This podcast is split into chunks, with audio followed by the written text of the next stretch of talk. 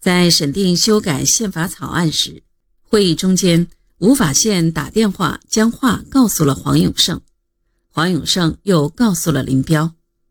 林彪听后说了一句：“吴胖子放炮放得好。”吴胖子是吴法宪的绰号，也可以说是林彪等人对他的爱称。在坚持设国家主席上，吴法宪起了打先锋的作用。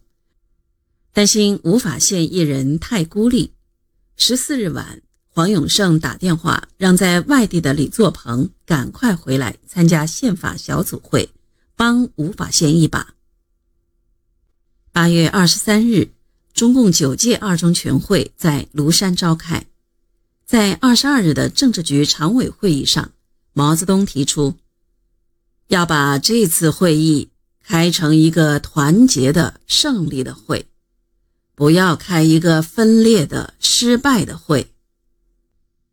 这次议程原定有两项：讨论和修改将要在四届人大提出的新宪法草案。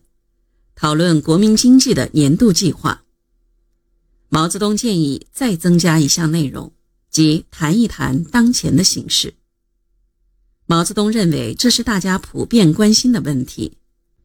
没有想到林彪他们更感兴趣的是设国家主席，也没有想到他们会把这件在毛泽东看来并不起眼的事闹得这么大。